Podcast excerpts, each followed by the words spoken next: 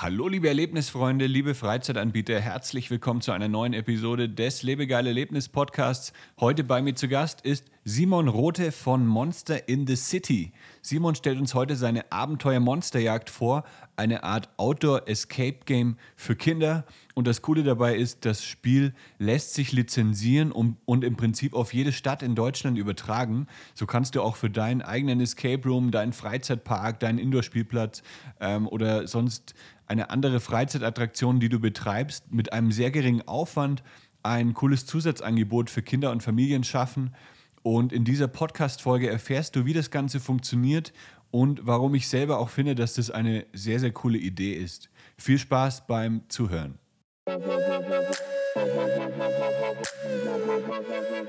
Das ist der Lebegeil-Erlebnis-Podcast mit Jan Stein. Hier hörst du spannende Interviews mit Gästen aus der Freizeit- und Erlebnisbranche. Wir sprechen über neue Attraktionen und Entwicklungen in der Freizeitindustrie und tauchen in die Themen Marketing und Business ein. Der Podcast für alle Freizeitanbieter und Erlebnisfreunde.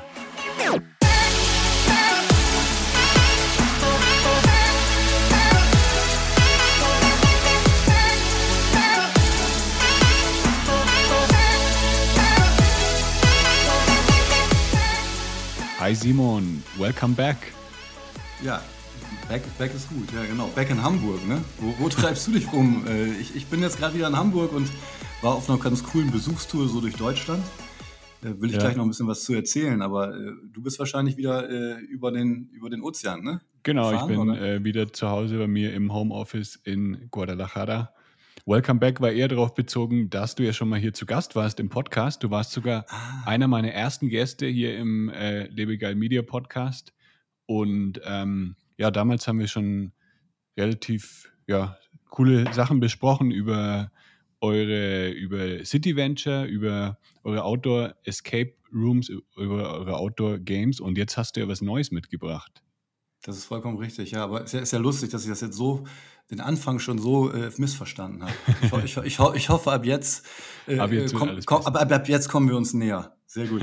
ja, nee, stark. Ja, äh, absolut. Äh, wir, ich glaube, ich war sogar, waren wir nicht sogar die Ersten, die in dem äh, Podcast waren? Ich meine fast, oder ich, ich zumindest unter schon, den ersten zehn oder so. Ne? Ja, genau. Das, das, war noch damals, äh, das war, glaube ich, zu Beginn der Pandemie. Da habe ich gerade den Podcast gestartet. Ich weiß noch genau, wo ich da gesessen war, in irgendeinem Airbnb. Da war es richtig heiß, irgendwie 35 Grad. Mein Computer ist immer abgeschmiert wegen der Hitze. ähm, und jetzt ist alles ein bisschen entspannter, glaube ich. Aber ja. genau, ja, sehr cool. Jetzt, jetzt bist ja, du zurück. City, City Venture gibt es immer noch. Äh, ja. Genau, ne? Wir machen auch immer noch Individualproduktionen für, für Escape Rooms. Äh, jetzt ist aber ja super, du hast super eingeleitet. Corona natürlich das Thema gewesen. Ähm, diese Individualproduktion, die kosten natürlich ein bisschen Geld. Ne? Wir machen ja alles individuell, die Story, die Rätsel, äh, das ganze Rätseldesign, ähm, machen Videos, machen, machen Sound, binden wir ein. Und das kostet natürlich ein bisschen was und vor allem kostet das auch ganz, ganz schön viel Zeit.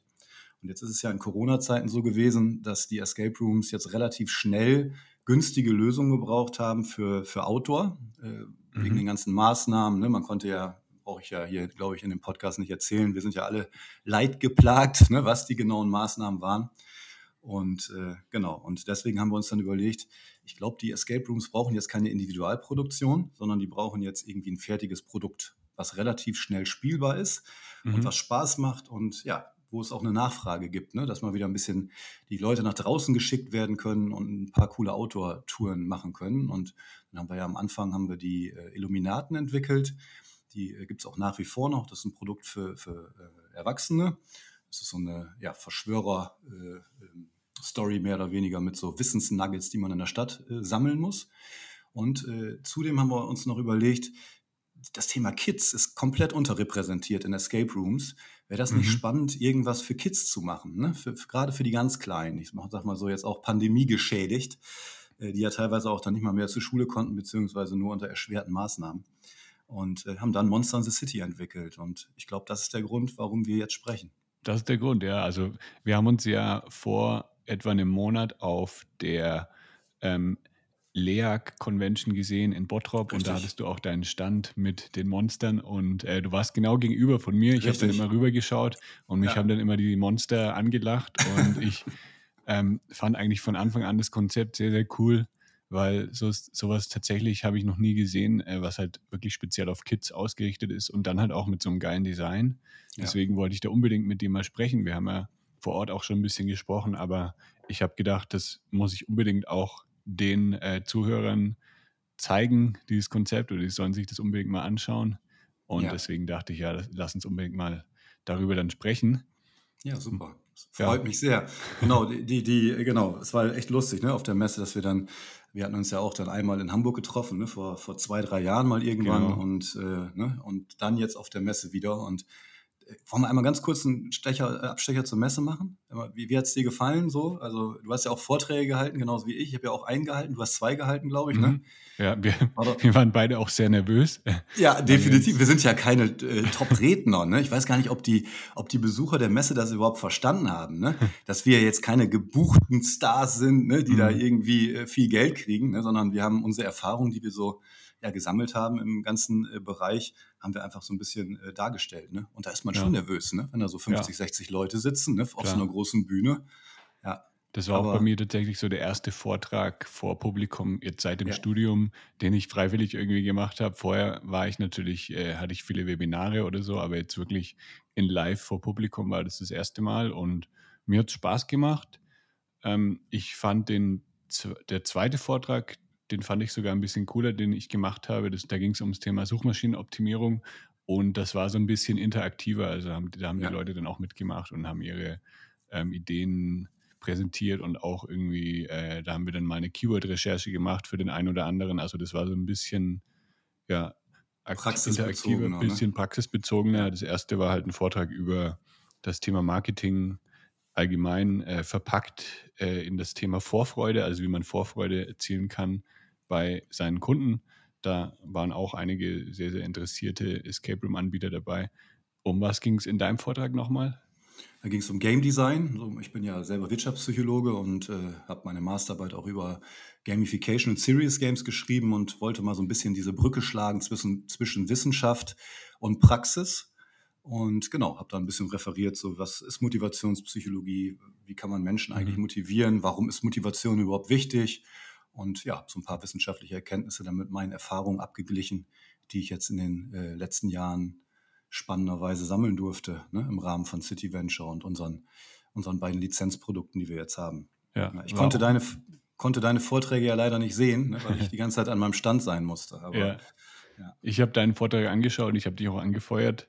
Ja, und genau. ich fand äh, genau nochmal zurück zur Frage, wie ich es auf der Messe fand allgemein. Also ich fand es richtig cool, weil ich ja sonst die Person auch immer nur jetzt hier aus dem Podcast kenne oder über Zoom, aber ja. nie in Live getroffen habe. Also ich habe auch einige meiner Kunden das erste Mal wirklich in Live kennengelernt auf der Messe und war schon richtig cool. Also vor allem, weil halt, weil halt so viele Leute einfach dort zu finden waren, die genauso verrückt sind nach, ja. äh, nach dem Thema Escape Rooms wie ich selber. Und das findet man nicht so oft, dass man sich wirklich über das Thema, dass man den ganzen Tag nur über Escape Rooms sprechen kann. Das war schon echt cool. Und dann natürlich auch, dass wir bei Exploria, das ist ja die Hauptattraktion von Eloria in Bottrop, äh, dass wir da auch alle spielen durften. Das ja. war auch richtig krass, was die da auf die Beine gestellt haben. Also auch falls Michael Bierhand zuhört, Shoutout. Ähm, richtig, richtig cool. Und ja, wie fandest du es bei Exploria? Du, du warst auch mit dabei, ne? Ja, ich habe es mir ein bisschen angeguckt. Äh, ich musste dann auch ein bisschen eher wieder. Bei mir war ja immer das ganze Problem, dass ich die ganze Zeit immer mit meiner mit meinem Messestand da zu tun hatte. Ne? Ja. Und äh, also es war so eine halb halbgare Nummer leider nur. Vielleicht habe ich noch mal irgendwann die Zeit und äh, schaue es mir dann noch mal in ganz an quasi.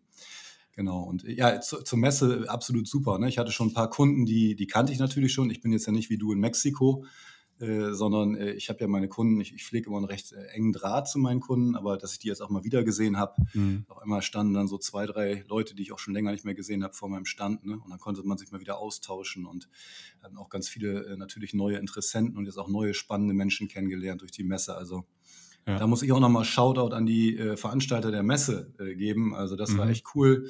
Es hat mir echt Spaß gemacht und ich bin nächstes Jahr auf jeden Fall wieder dabei, das weiß ich jetzt schon. Ja, ich denke, ich werde auch wieder rüberfliegen, wenn ich die Zeit finde oder wenn es äh, ja, irgendwie gut erreichbar ist. Diesmal war es ja echt ganz praktisch, ähm, auch von, ja, von der Lage her. Ich bin dann nach Frankfurt geflogen und dann schnell rübergefahren konnte auch noch das Phantasialand mitnehmen cool. auf dem Weg. Du hast erzählt, du hast da geschlafen, ne? Irgendwie mehr oder weniger in der Achterbahn, ne? Richtig? Ja, genau, direkt ja. in der Achterbahn. Also ich war im Hotel Charles Lindbergh und das ist ja äh, im Themenbereich äh, Rookburg und das ist wirklich direkt neben der Achterbahn. Also ich habe die Tür aufgemacht und direkt zwei Meter vor mir ist, ist die Achterbahn Fly vorbeigerauscht. Das war schon ein cooles Erlebnis. Nicht ganz günstig, aber für alle Achterbahnfans oder Freizeitpark-Verrückten ist das ein Muss-Erlebnis. Klingt, klingt auf jeden Fall sehr spannend. Ich stelle mir das ja. ein bisschen laut vor, aber wahrscheinlich habe ich da eine falsche Vorstellung.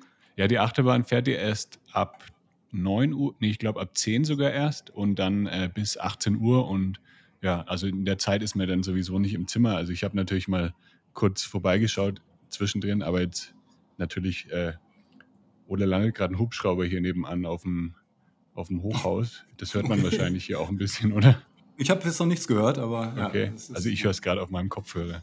Okay, nö, ich höre nichts, äh, alles gut. Genau, also in der Nacht fährt die Achterbahn natürlich nicht, deswegen wird man da auch nicht gestört. Ja, okay.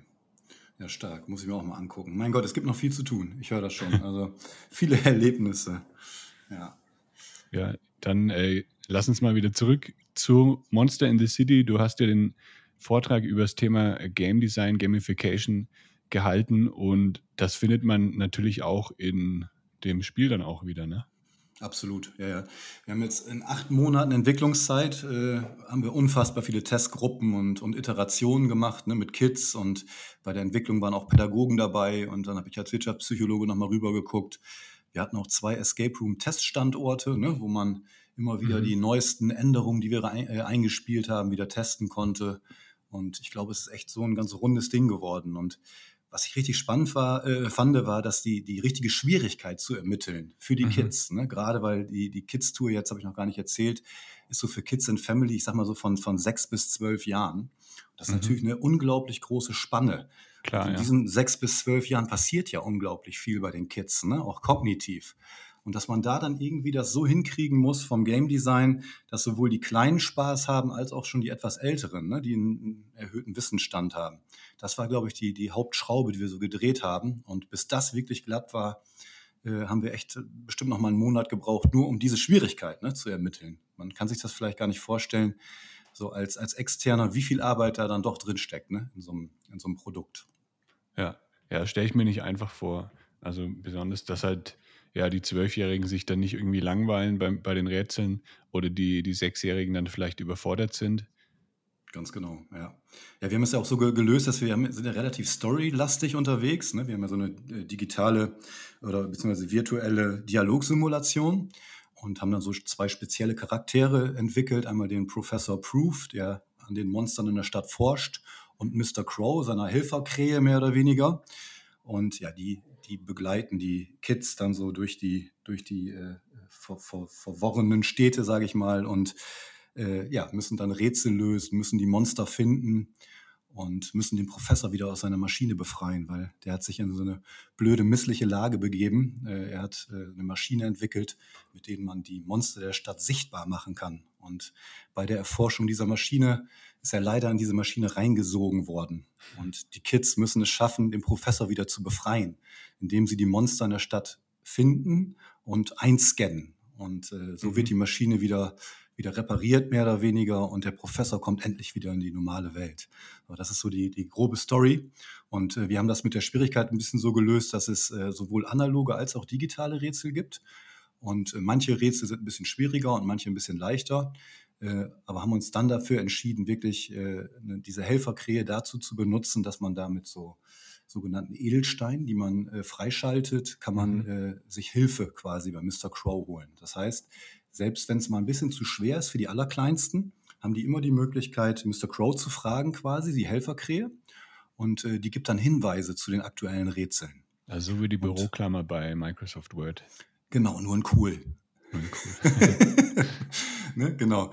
Nee, genau, so ist es. Und äh, ja, und wir haben auch ein Highscore-System eingebaut. Das heißt, man kriegt äh, nachher Punkte äh, und äh, beziehungsweise nicht Punkte, sondern Edelsteine. Und diese Edelsteine können dann wieder äh, ja, eingesetzt werden, um sich Hinweise zu erspielen bzw. zu erkaufen. Ja. Sehr, sehr cool. Wie ähm, funktioniert das denn dann, dass dieses Spiel in verschiedenen Städten gespielt werden kann? Also ich kann jetzt, sagen wir mal, ich habe ein Escape Room in äh, Hannover, da möchte ich jetzt ein Auto-Escape Room anbieten, äh, möchte dann Monster in the City anbieten. Wie ja. wird das dann eingebunden in die Stadt, damit es dann da funktioniert? Ja, also wir haben das, ähm, wir haben halt gemerkt, dass wenn man einfach nur wahllos irgendwelche GPS-Punkte, das ist ja eine GPS-Tour quasi, mhm. äh, und wenn man einfach nur wahllos irgendwelche GPS-Punkte an irgendwelche Stellen äh, ja, packt, mehr oder weniger in dem Spiel, dann versteht man ja gar nicht, warum man da hinläuft. Ne? Das ja. Warum ist ja auch unglaublich wichtig in der Motivation. Und der Sinn, ne? warum gehe ich da überhaupt hin? Und äh, deswegen haben wir es so gemacht, dass wir typische Spots in einer Stadt genommen haben, die es so gut wie in jeder Stadt gibt, beispielsweise ein Kirchturm, die Kanalisation, eine Lampe, eine Statue, ne, so typische Elemente. Mhm. Und die kann man dann einbauen in die Tour, sodass die Kids auch noch eine, ja, eine Art Stadtführung haben, so eine digitale Stadtführung. Es kommt ja. ja, auch immer ein Erwachsener mit. Äh, ne? Man lässt ja Sechsjährige jetzt nicht ne, durch, durch Berlin oder Hamburg laufen, ne? wobei es auch in kleinen Städten natürlich geht, aber auch sehr gut übrigens, kann ich gleich vielleicht noch mal was zu sagen. Und ähm, ja, aber zumindest ist es so, dass ähm, diese Orte dann verknüpft sind mit Spielen. Das heißt, beispielsweise muss man dann die Höhe einer Statue, ne, muss man dann äh, eingeben, müssen die Kinder schätzen zum Beispiel oder eine Wasserprobe müssen sie nehmen, um festzustellen, ob in diesem Gewässer ein Blub lebt. Der Blub, der tarnt sich gerne als Fußball. Und äh, ja, der lebt äh, in, in, verschiedenen Gewässern und da haben wir einen Blub-Test. Und ja, und so, so machen wir das halt. Ne? Das, es gibt ja fast in jeder Stadt einen Brunnen oder oder äh, ich sag mal eine Brücke äh, zu einem Fluss oder zu einem kleinen Bach oder vielleicht gibt es einen See. Und dann kann man die GPS-Punkte so legen, dass man auch einen Sinn hat. Das heißt, ich mhm. gehe jetzt zum Wasser in der Stadt XY oder ne, in einer anderen Stadt und dort muss ich dann den Blub-Test machen. Das heißt, das Warum wird direkt beantwortet. Und so hat man eine Individualität, aber trotzdem eine Skalierbarkeit. Und äh, ja, das haben wir so gelöst. Bisher gibt es acht Monster. Diese Monster sind jeweils immer mit äh, digitalen und analogen Minispielen verknüpft. Äh, es werden auf Dauer aber noch mehr Monster entwickelt, sodass der Escape Room dann auch wählen kann zwischen verschiedensten Monstern. Man muss auch nicht alle acht nehmen, man kann auch nur sechs nehmen zum Beispiel. Man kann ja die Streckenlänge auch äh, durch die, ähm, durch die ähm, Wahl der Orte ne, beeinflussen und somit auch die Spieldauer. Das heißt, es kann auch manchmal sinnvoll sein, einfach nur vier, fünf oder sechs Monster zu nehmen und nicht alle acht. Oder vielleicht hat man ja auch in einer Stadt keinen Kirchturm oder kein, mhm. ne, keine Kanalisation, keine vernünftige. Also man braucht so einen schönen Gullideckel. Ähm, dann lässt man das Monster einfach weg. Oder vielleicht gefällt einem das Minispiel auch nicht von dem jeweiligen Monster oder man findet das 3D-Monster, das, ne, das sind ja alles 3D-Monster, so Augmented Reality, findet das vielleicht nicht so schön gezeichnet oder es passt nicht so gut rein, dann lässt man es einfach raus. Das heißt, man kann sich ja so Art Baukastenmäßig äh, aus acht Monstern bedienen. Mhm. Und auf Dauer werden es noch, ich schätze, so bis 15, 15 Monster, sodass man dann auch vielleicht nach ein, zwei Jahren sagen kann, so, jetzt haben wir diese Monster das erste Jahr gehabt und jetzt bieten wir unseren Kunden die Tour nochmal an mit anderen Monstern und somit auch mit anderen Minispielen, sodass man es vielleicht noch ein zweites Mal verkaufen kann. Jetzt gibt es da ja auch viele Minispiele in dem Spiel, also man kann viel Cooles erleben in der Stadt. Werden die Kinder denn auch, wird denen auch was vermittelt? Können die auch irgendwie spielerisch was lernen dabei. Ja, genau. Das war eigentlich so mit der Hauptfokus äh, in der Entwicklung, dass wir gesagt haben, Spaß ist natürlich super und das soll auch, also ne, wenn es keinen Spaß macht, macht es halt keinen Spaß. Ich finde den Spruch immer ziemlich gut.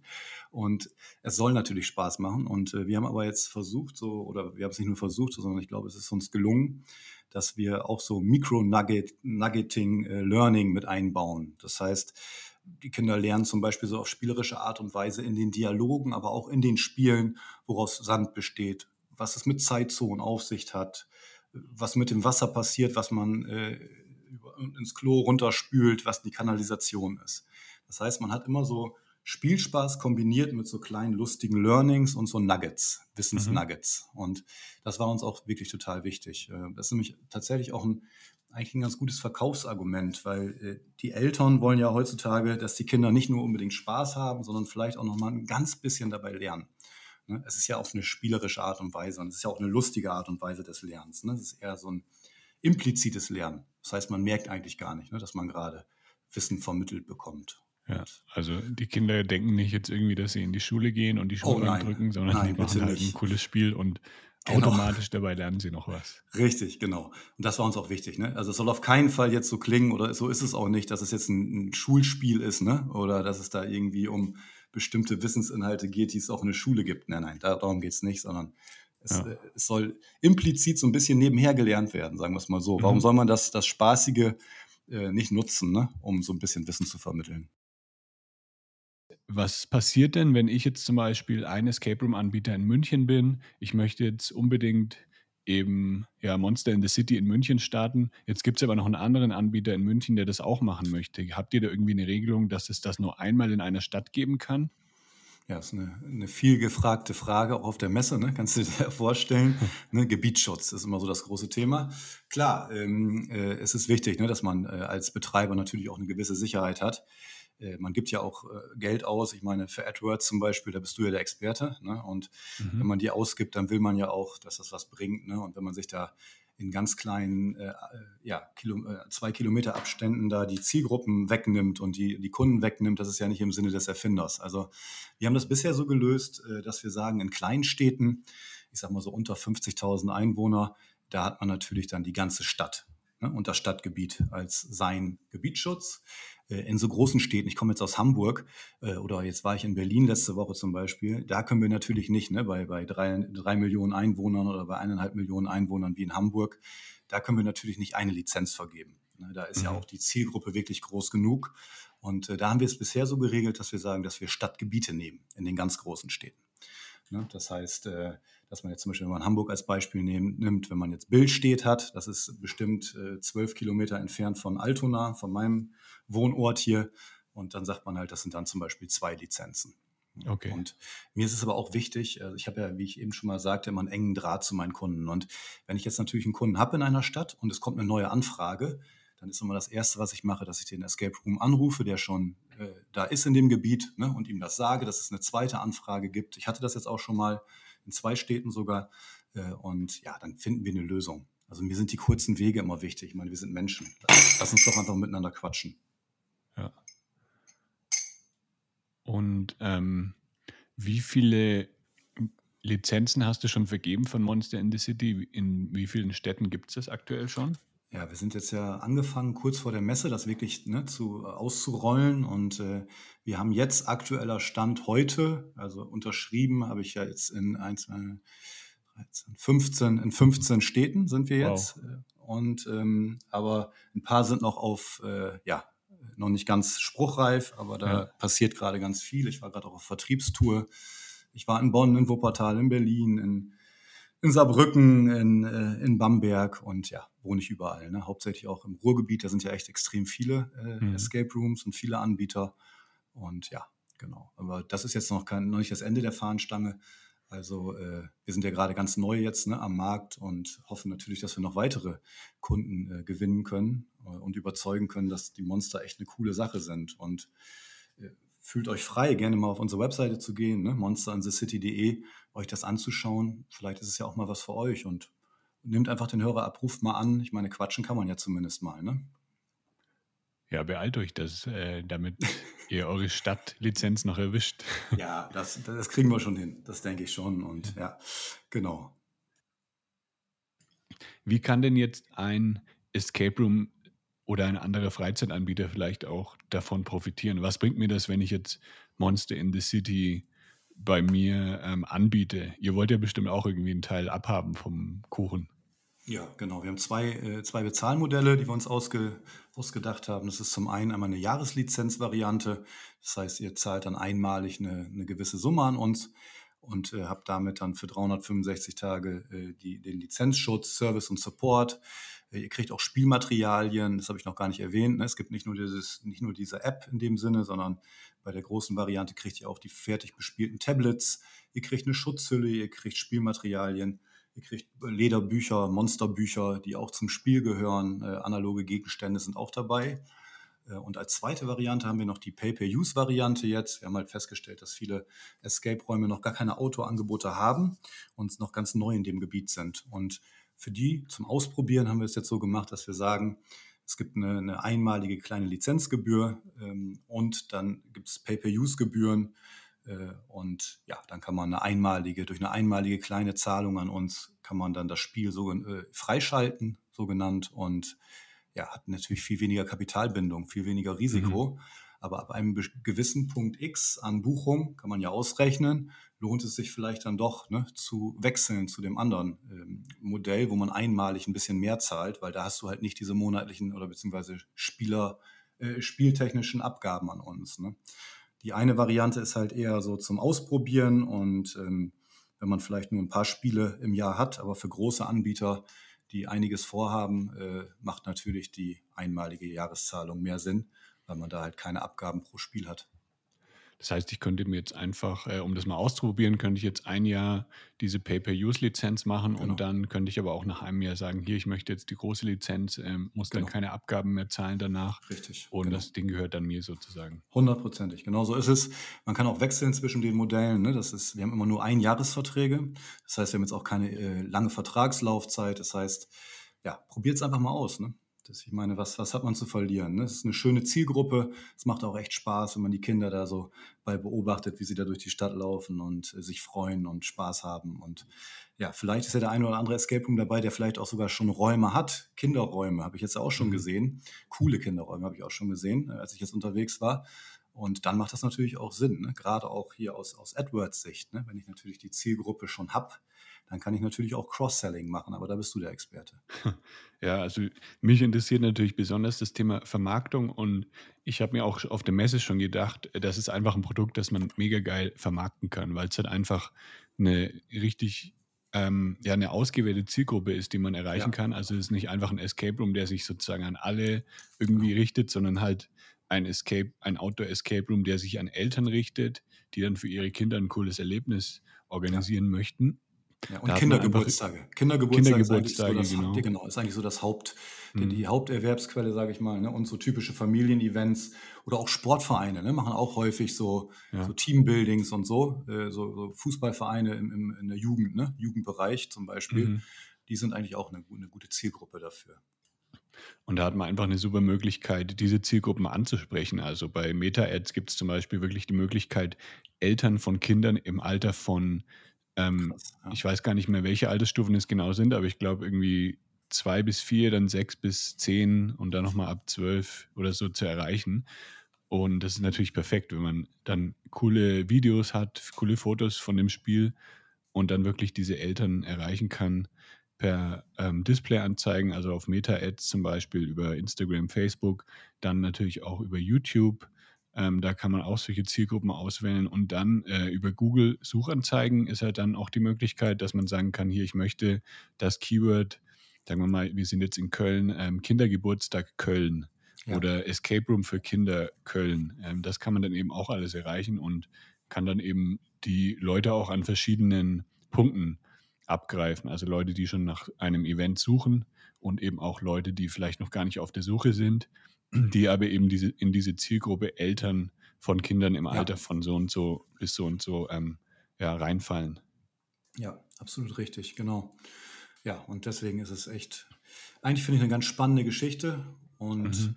ja, und wenn man auch vielleicht schon Angebote hat für Kinder, dann finde ich diesen Cross-Selling-Effekt halt auch echt spannend, dass man halt, im besten Fall hat man ja vielleicht die E-Mail-Adresse, wenn Kinder schon mal diesen Raum gespielt haben, ne? Oder auch mhm. vielleicht eine andere App oder ein anderes Game äh, in, dem, in der Zielgruppe. Und dass man dann einfach sagt, ne, ihr wart doch, keine Ahnung, vor sechs Monaten bei, mal bei uns und habt den Raum gespielt, ne? Wir haben jetzt was ganz Neues für euch. Monster in the City. Guckt doch mal. Schaut, ist das was für euch? Ne? Habt ihr nicht mal Lust, eine schöne Stadtführung Outdoor zu machen mit Augmented Reality und äh, helft dem Professor, die Monster in der Stadt zu finden? Und ja. ich glaube, dass das echt relativ einfach ist, wenn man gerade schon diese Zielgruppe halt im Angebot hat, da nochmal mhm. Cross-Selling zu betreiben.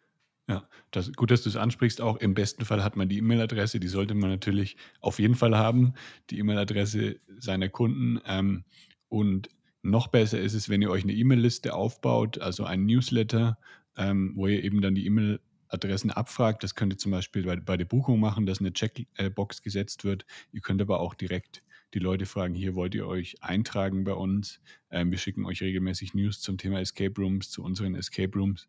Und dann habt ihr eben die Leute im Verteiler und könnt dann eben als Ankündigung rausschicken, hier, wir haben jetzt ein neues Erlebnis speziell für Kinder, speziell für Familien. Schaut euch das mal an. Also ja. Thema Newsletter, E-Mail-Liste, ganz, ganz wichtig. Wenn ihr noch das noch nicht gestartet habt, dann ähm, empfehle ich euch damit auf jeden Fall sofort anzufangen. Ja, finde ich auch gut, genau. Äh, kann ich auch nur beipflichten, dass das eine wichtige Geschichte ist, gerade im B2C-Markt. Ne? Ja. Ähm, unterstützt ihr denn auch die Anbieter der eurer Monster in the City Lizenzen oder der Spiele, unterstützt ihr die dann auch mit Marketingmaterial, also dass ihr Fotos ähm, bereitstellt, Videos oder muss das dann selber von jedem Anbieter erstellt werden? Nee, super, dass du das ansprichst, hatte ich fast vergessen. Ja, genau, wir haben ähm, eine, also das ganze Design hast du ja auch schon gelobt, danke dafür, habe ich bei der Messe auch gehört, dass das echt gut ankommt. Ne? Wir haben auch eine, eine Agentur für beschäftigt, ne? eine, eine, große auch, die uns das ganze Corporated äh, Design erstellt hat. Und alle diese ganzen Materialien, die wir jetzt da erstellt haben für uns, haben wir unseren Kunden auch äh, in der Cloud zur Verfügung gestellt. Mhm. Das heißt, das sind druckfertige Dateien. Das heißt, es sind PDFs, es sind äh, PSD-Dateien, es sind äh, Illustrator-Dateien. Und dann sollen die Escape Rooms diese auch benutzen und können ihre eigenen Logos hinzufügen und können sich selber damit Visitenkarten, Rabattkarten, Endkundenflyer, äh, hier so Aufsteller, ne, so, so Kundenstopper, können Sie sich dann mit unserem Material, mit, mit dem schönen designten Logo und Ihrem Logo dann von dem Escape-Raum äh, ja, zusammen selber bedrucken lassen. Das heißt, wir wollen und möchten auch, dass die Escape Rooms unsere Sachen benutzen und mhm. ja, unterstützen sie ne, somit nochmal in der Verkaufs, äh, ja, als Verkaufsförderung.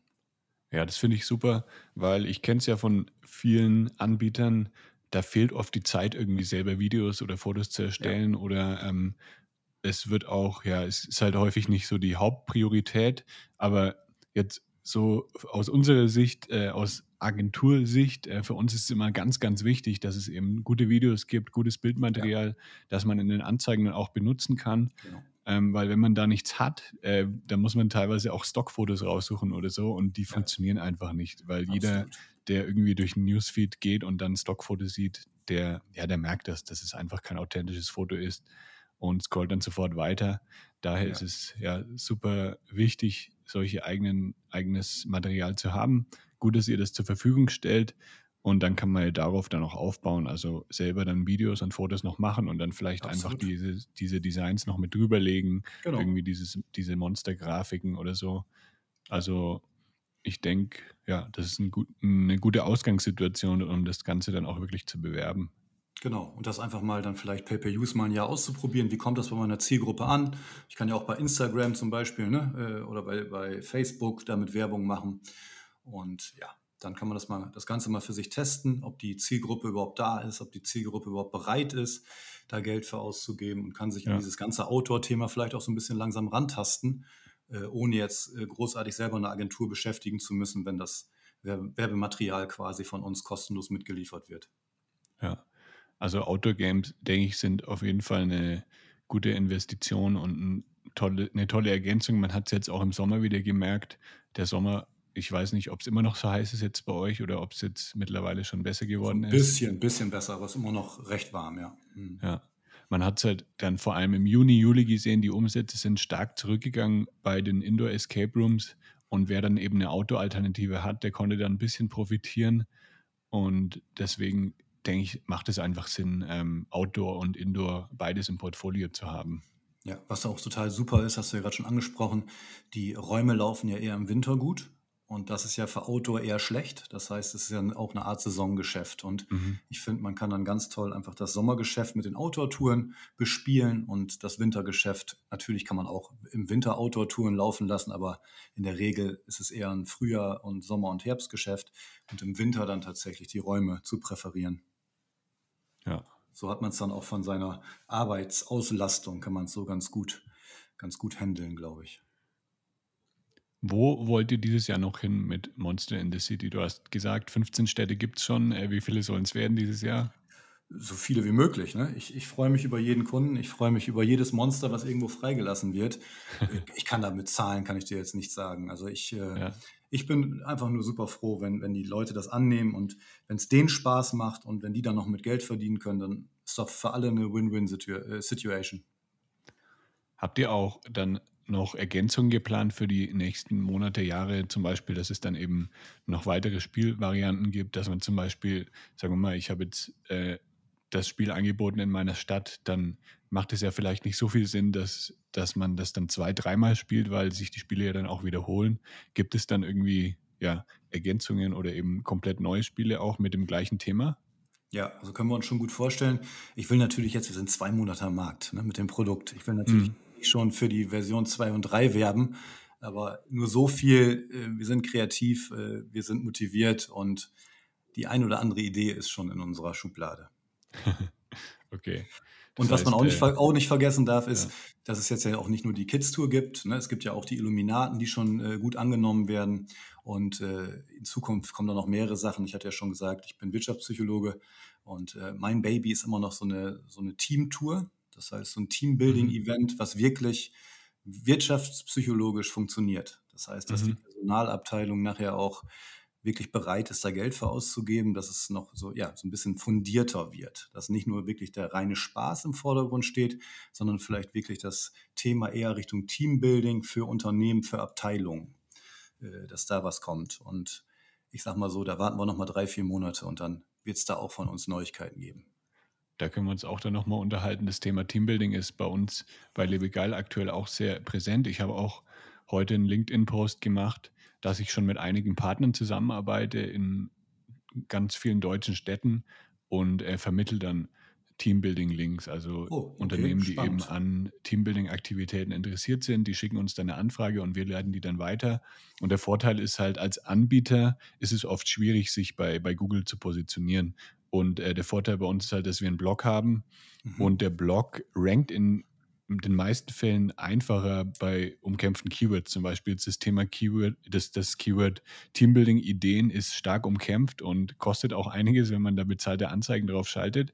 Aber ich habe es eben geschafft, mit einem Blogartikel mich also da in die Top 3 zu kämpfen. Quasi. Genau, einfach mit sehr, sehr viel Content und ja, deswegen, ähm, auch wenn ihr da irgendwie, wenn ihr eine Freizeitaktivität habt und Teambuilding-Events macht, ähm, und dann vielleicht äh, nur auf Platz 10 oder 15 seid, dann findet man euch nicht so einfach.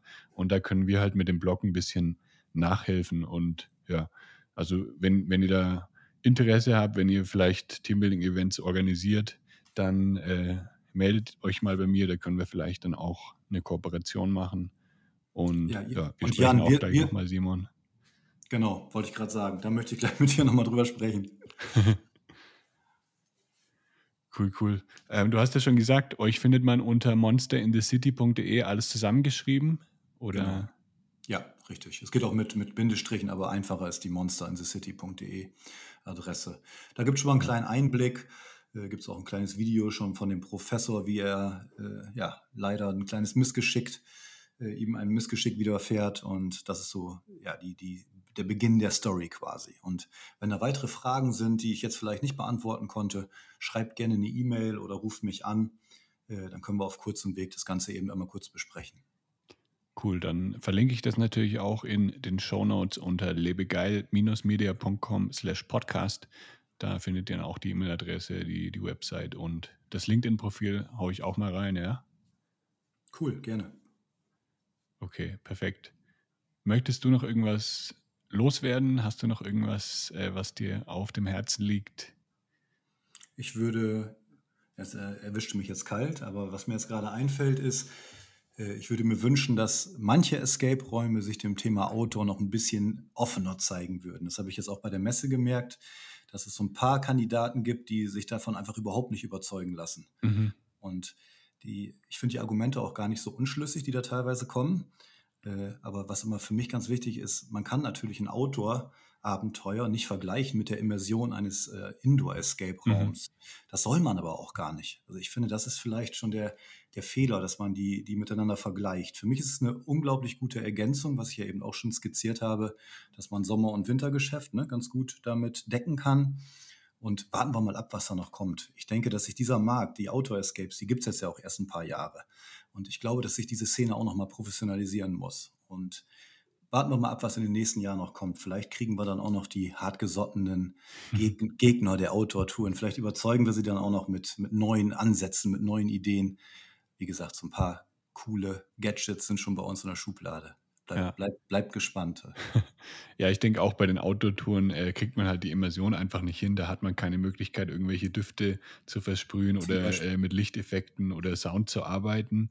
Ähm, aber da geht es dann halt eher darum, dass man ja ein bisschen, ja, halt als Business- Mensch oder als Geschäftsmann denkt oder als Geschäftsfrau, ähm, um halt wirklich diese, dieses Sommerloch auszugleichen. Und ja, da hat man halt mit diesen Outdoor-Touren wirklich eine gute Chance. Ähm, und klar, man sollte es halt nicht wirklich als ähm, Konkurrenz jetzt sehen nee, zu den Indoor-Spielen, sondern das ist einfach eine nette Ergänzung, damit die Leute, die eh schon alle fünf Escape Rooms durchhaben bei einem Anbieter, dann halt auch noch Outdoor was erleben können und halt im Sommer dann auch happy sind. Absolut, genau richtig. Und wie gesagt, warten wir mal ab. Äh, man kann technisch noch viel mehr machen, nur das muss natürlich dann auch alles bezahlt werden. Und äh, ich glaube, dass sich diese ja. Szene auch der Outdoor-Anbieter jetzt noch mal ein bisschen, ja, ein bisschen professionalisieren wird. Und ich denke, dass dann auch vielleicht in zwei, drei Jahren doch noch mal so ein paar coole Sachen, die man sich jetzt gar nicht vorstellen kann, im Bereich Outdoor mhm. kommen. Und da können wir alle gespannt sein. Ja, Cool, Simon. Vielen Dank für deine Einblicke. Gerne. Dann wünsche ich dir weiterhin viel Erfolg und ich schicke ganz liebe Grüße nach Hamburg. Danke, Jan. Mach's gut, bis bald. Ciao, mach's gut. Tschüss. Das war der Lebegeil Erlebnis Podcast. Bist du Freizeitanbieter und möchtest mehr Buchungen für deine Freizeitaktivität erzielen? Dann suche dir einen Termin für ein kostenloses Kennenlerngespräch auf lebegeil-media.com/termin aus. Für spannende Freizeittipps und Ausflugsideen besuche meinen Blog lebegeil.de.